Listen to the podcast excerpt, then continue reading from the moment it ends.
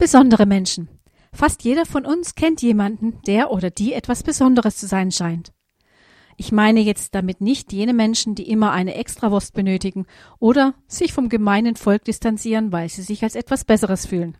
Nein, ich meine Menschen, die irgendwie immer aus der Rolle fallen, einfach weil sie so sind.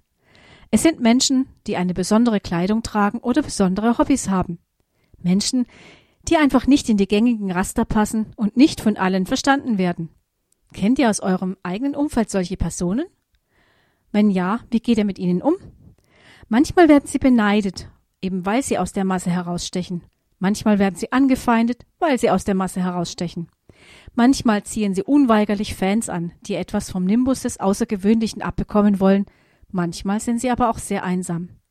Doch allen ist eines gemein, Sie haben es nicht leicht in unserer Gesellschaft, auch leider nicht in unseren Gemeinden und Kirchen.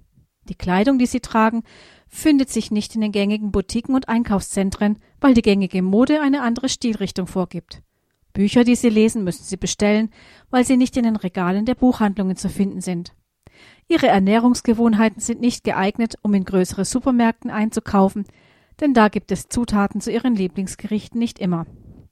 Vielleicht fragt ihr euch jetzt, warum jemand überhaupt so außergewöhnlich sein muss. Die Antwort ist ganz einfach. Sie sind im Laufe ihres Lebens durch verschiedene Umstände so geworden und hatten entweder das Glück, in ihren Gaben bestärkt oder durch großen Druck da hineingepresst worden zu sein. Mir stellt sich allerdings die Frage, ob diese Menschen nur außergewöhnlich sind oder ob der Masse einfach die Pluralität fehlt. Eigentlich ist bei Gott jeder nicht nur ein besonderer Mensch, sondern auch die Gesellschaft, ist von ihm als Gemeinschaft von besonderen Menschen gedacht. In diesem Fall würde keiner mehr besonders auffallen. Ich bin davon überzeugt, dass genau das der Fall ist und unsere Gesellschaft sich mehr und mehr von der pluralistischen Idee Gottes verabschiedet, damit der Mensch bequemer einzuordnen ist. Bis gleich nach der Musik.